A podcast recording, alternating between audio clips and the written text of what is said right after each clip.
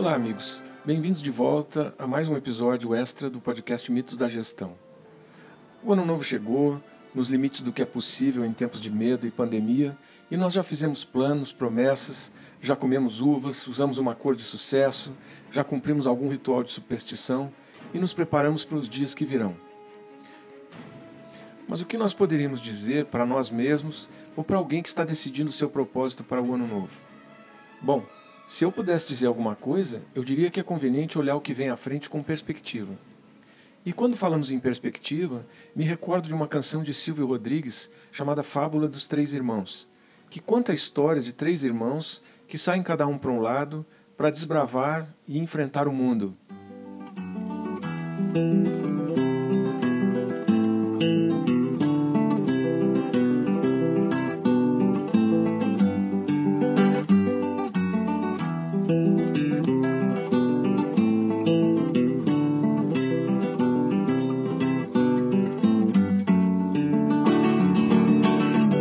De tres hermanos, el más grande se fue por la vereda a descubrir y a fundar. Y para nunca equivocarse o errar, iba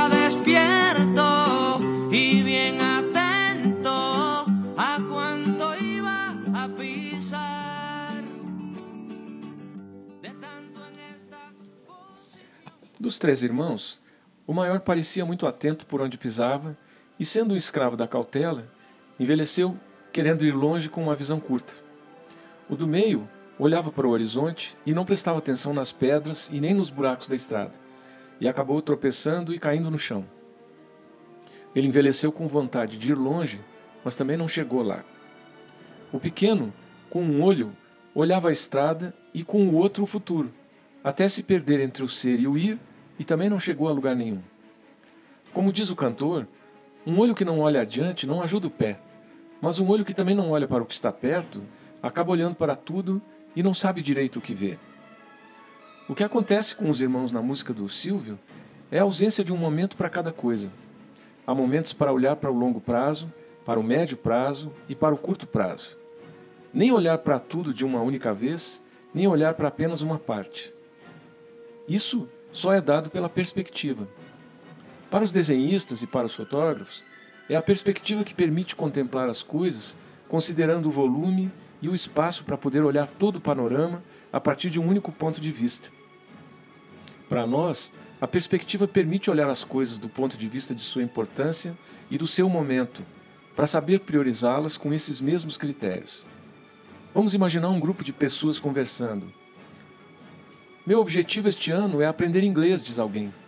Eu desejo mudar de emprego, diz outro. Eu quero encontrar um parceiro para o resto da vida, diz o terceiro. Eu quero comprar minha casa própria, diz o mais alto. Quero conhecer a Austrália, diz o mais novo. Enfim, cada um decidiu um propósito. E aí vem o menor e pergunta: Ei, é cada um de seus propósitos que vai lhes mover para onde querem ir? E aí, como resposta, o silêncio. É que quando nos propomos alcançar algo no início de cada ano, vamos de temas como a leitura de cinco livros, a temas como quero me casar, passando pelo trabalho, casa e férias. Mas não paramos para pensar de onde viemos, onde estamos e para onde vamos. Não olhamos todo o panorama de um único ponto de vista e, de acordo com isso, escolhemos bem o que queremos e devemos fazer este ano. A gente não coloca perspectiva nisso. Por isso, agora que estamos iniciando o ano, eu proponho que, para decidir o seu propósito para esse ano, você comece a olhar para ele com perspectiva. Pense nisso.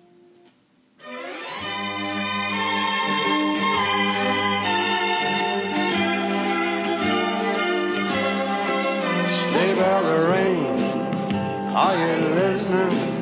And the lane, snow is glistening. A beautiful sight, we're happy tonight. Walking in a winter wonderland. Gone away